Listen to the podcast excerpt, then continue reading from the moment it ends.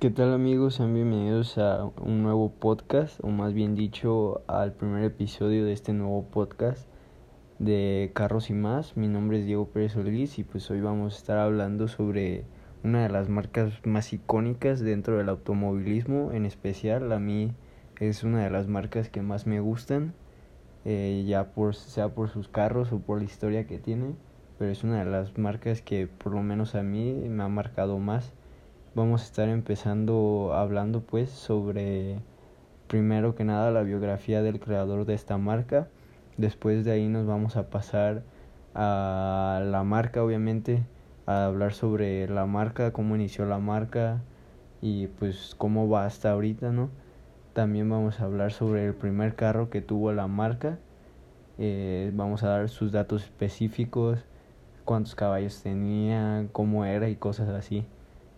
Eh, y después de ahí, por último, vamos a estar hablando sobre los Ferraris más icónicos que tiene la marca. Y pues bueno, vamos a empezar con, con la biografía del creador. Enzo Ferrari nació el 18 de febrero de 1898 en Modena, Italia, y creció en el Valle de Po, al norte de Italia. Enzo Ferrari tenía un padre llamado Enzo, eh, tenía un padre llamado Alfredo Ferrari que trabajaba en un negocio familiar de estructuras mecánicas y pues el papá de él siempre deseó que sus hijos Enzo y Dino Ferrari se dedicaran a continuar el negocio familiar, familiar pero Enzo afirmaba que quería ser periodista o cantante de ópera.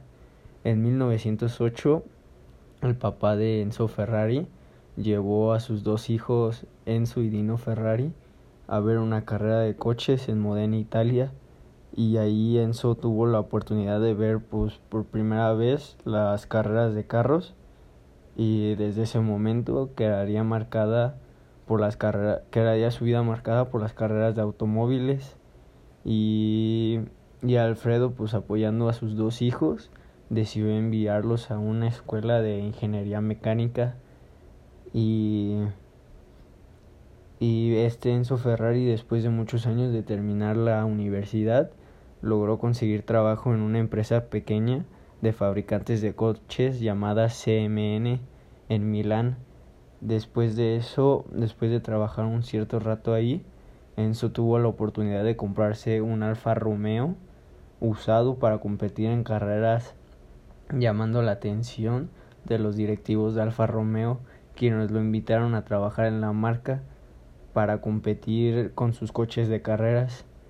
Enzo compitió en varias carreras pequeñas de 1920 a 1924, pero no su, sus resultados no fueron destacables.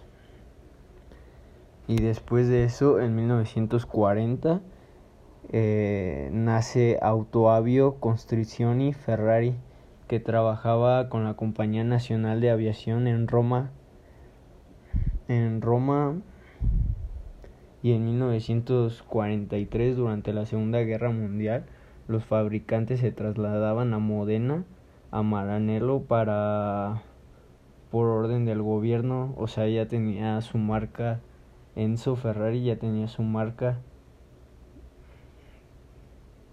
pero pues para protegerla de los bombardeos este de la Segunda Guerra Mundial se movían de de distintas locaciones para así poder sobrevivir, pero de todas maneras en 1944 quedó bombardeada y fue reconstruida en 1946, año, año en el cual comenzó el diseño y fabricación del primer Ferrari. Y pues vamos a pasar con, con el primer Ferrari, que fue el que creó la marca. El primer vehículo diseñado en 1945 tiene un motor V12 y 1500 centímetros cúbicos. Y primera fue su primera aparición fue en 1947 y el modelo del vehículo es el Ferrari 125S que debuta en manos de Franco Cortés y consigue victorias en una carrera en 1948 y en las 24 horas de Le Mans en 1949. Y vamos a seguir con... Ese fue el primer carro que Enzo, Enzo creó. vamos a seguir con, con los carros más icónicos dentro de esta marca. Eh, los carros más icónicos dentro de esta marca se hacen llamar los cinco grandes de Ferrari, que son el modelo Ferrari 288 GTO, el Ferrari F40, el Ferrari F50, el Ferrari Enzo y el Ferrari La Ferrari. Vamos a estar dando las especificaciones de cada uno de ellos y, y ya. El Ferrari 288 GTO, también conocido simplemente como el Ferrari GTO, es un exótico del automovilismo superdeportivo presentado en el Salón de Automóviles de Ginebra en 1984 por el fabricante italiano Enzo Ferrari y fabricado en 1984 y 1985.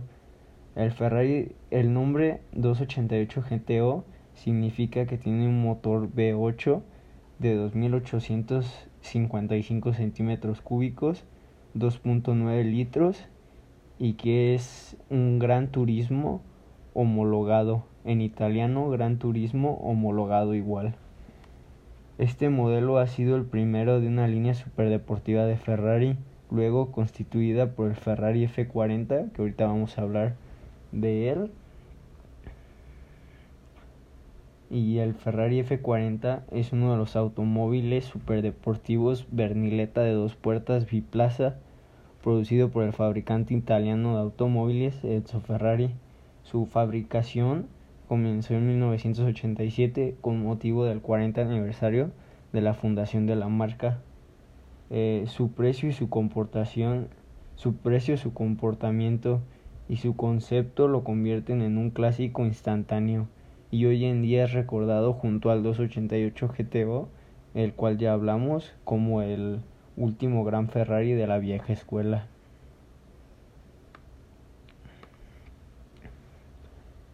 En este, de este carro solo se hicieron 1315 unidades en un periodo de 1887 a, a 1991. Tiene un motor V8 tipo F120 A de 2.936 centímetros cúbicos y tiene una potencia de 471 caballos bueno, vamos a seguir con el siguiente, que sería el Ferrari F150, F50, perdón.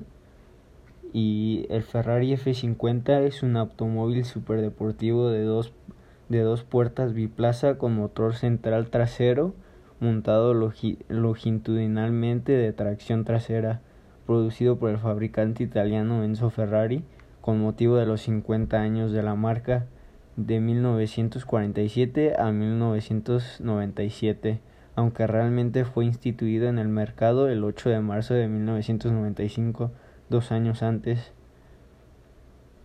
Aquí ya para este tiempo la marca Ferrari ya tenía más de bueno, 50 años de, de haberse creado y ya para estos tiempos los carros se me hacían, bueno, se me hacen que estaban muy adelantados a su época y esta, este Ferrari nada más tuvo una producción de 349 unidades en todo el mundo de un periodo de 1995 a 1997. Cuenta con un motor V12 atmosférico de 4.698 centímetros cúbicos, 4.7 litros y una potencia de 513 caballos.